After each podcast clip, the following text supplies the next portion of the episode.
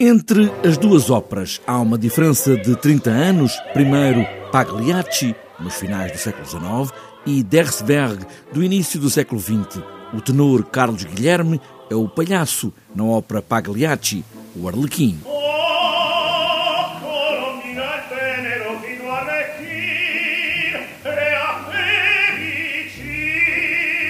O meu papel é o Beppe na vida real e depois na, na parte da comédia é o Arlequim.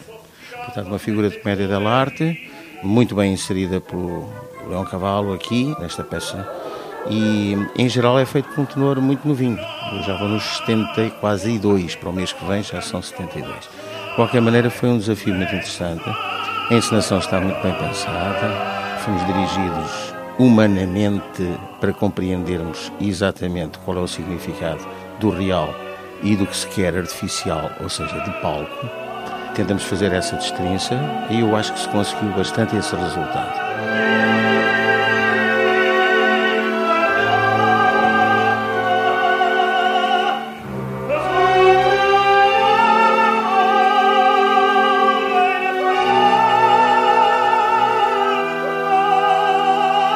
A confusão entre a realidade e a verdade da vida, a mulher que engana o marido, que é também a história que, enquanto saltimbancos, mostram no palco. Tudo se mistura, a realidade com a história daquele palco e depois Dersberg, em que uma das personagens é Dora Rodrigues, a Guita, o amor do ser disforme, o anão, a prenda. Zemlinsky fez esta ópera baseada num conto de Oscar Wilde, que é o aniversário da infanta, ah, mas que, segundo esta visão de, de Zemlinsky, tomou, a partir de metade da ópera, uma proporção muito mais uh, humana. Duas óperas no mesmo cenário, na mesma récita, numa noite de São Carlos, Pagliacci e Dersberg, dois dramas de amor.